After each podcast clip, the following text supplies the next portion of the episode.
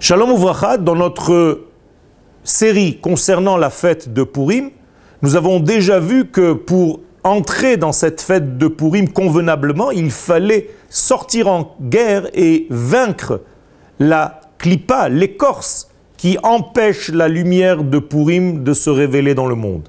Cette lumière de Purim, nous avons dit qu'elle était une lumière très profonde qui vient d'un monde très supérieur, qui est en réalité la racine même de l'ensemble d'Israël. Un monde secret que nous appelons Klal Israël ou bien Kol Israël, Kaflamed. C'est-à-dire que ce monde-là, c'est un monde qui se révèle le jour de Purim. Et il se révèle parce que dans cette journée, il y a une qualité depuis la création du monde.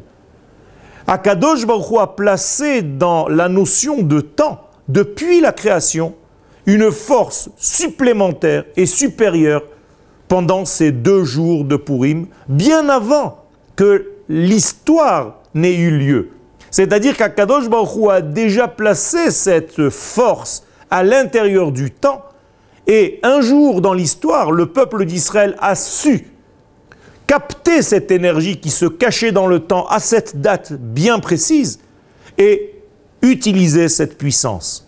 Ce qui veut dire que cette puissance existe pas seulement parce qu'il y a eu une fête, parce qu'il y a eu un événement qui a donné naissance à cette fête, mais en réalité, la fête existe dans son potentiel bien avant les événements.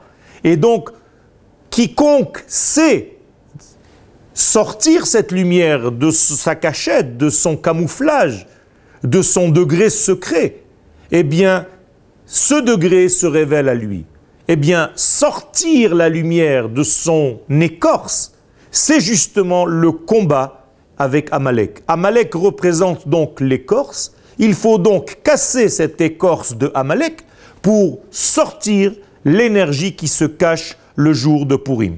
Et quelle est cette forme d'énergie? Elle est bien précise. Ce n'est pas une énergie qui est là et qui coule dans ce monde. C'est une énergie spéciale qui est justement relié à la fin des temps.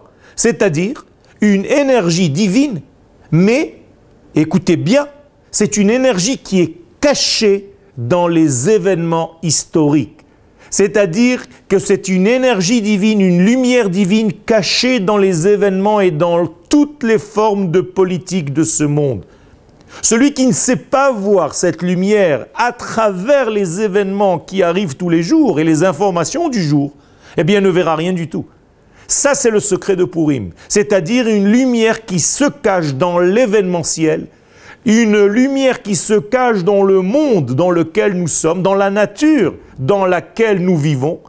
Et il faut savoir avec des yeux bien profonds scruter cette nature, scruter cette histoire, regarder avec des jumelles l'information du jour pour pouvoir voir comment l'Éternel est en train de faire avancer sa rédemption totale.